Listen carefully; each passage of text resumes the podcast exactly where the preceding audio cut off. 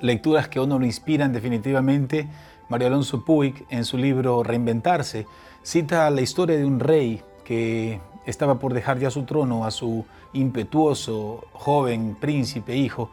Y claro, este era un joven lleno de valores y como todo joven tenía mucho ímpetu.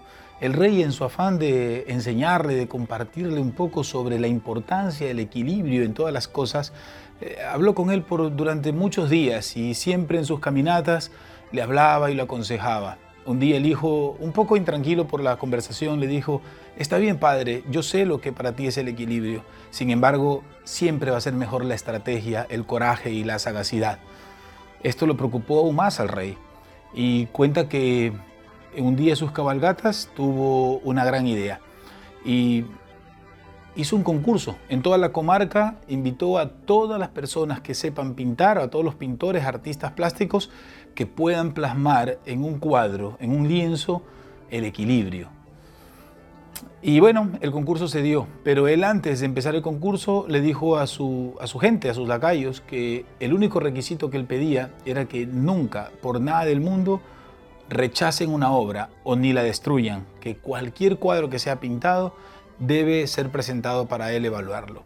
Llegó el día y centenares de cuadros se presentaron, pintores de todos los lados de la comarca llegaron con sus obras, unos cuadros increíbles, lagos hermosos, mares en calma, cielos despejados, paisajes que definitivamente evocaban paz, tranquilidad, calma, y todos estaban muy bonitos, pero de pronto llegó uno que era en la noche, que era en un risco y las olas golpeaban muy fuerte sobre el acantilado. Y las personas que recibieron este cuadro pensaron que esta persona estaba equivocada, que definitivamente cómo va a pintar una tormenta de noche eh, con, acantilados, con olas golpeándose, con un mar eh, eh, bravo, se puede decir así.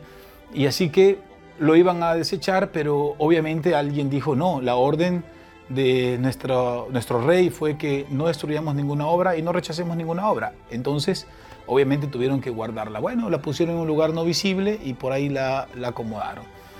El rey llegó a la galería y empezó a mirar las obras y todos estaban maravillados con las obras. El rey mismo reconoció que había muchas obras interesantes, muy bonitas y todo esto, pero, pero no lo llenaba.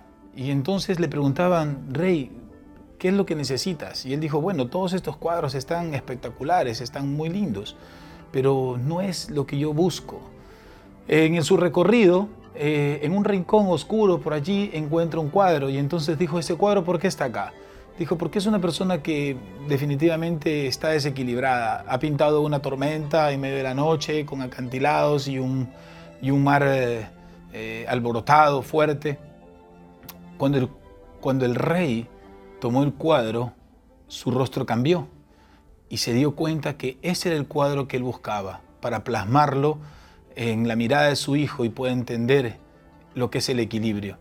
Y resulta que cuando puso el cuadro a la luz, llamó a, a sus discípulos, a sus lacayos, y les hizo notar que entre toda la tormenta, en un árbol, había un nido de pajaritos y que su madre alimentaba a un pequeño pichón.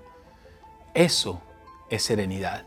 Poder mantener la calma en medio de la tribulación, poder mantener la paz en medio del conflicto, aprender a ser felices en medio de los problemas y las tribulaciones. Todos tenemos problemas y dificultades en esta vida.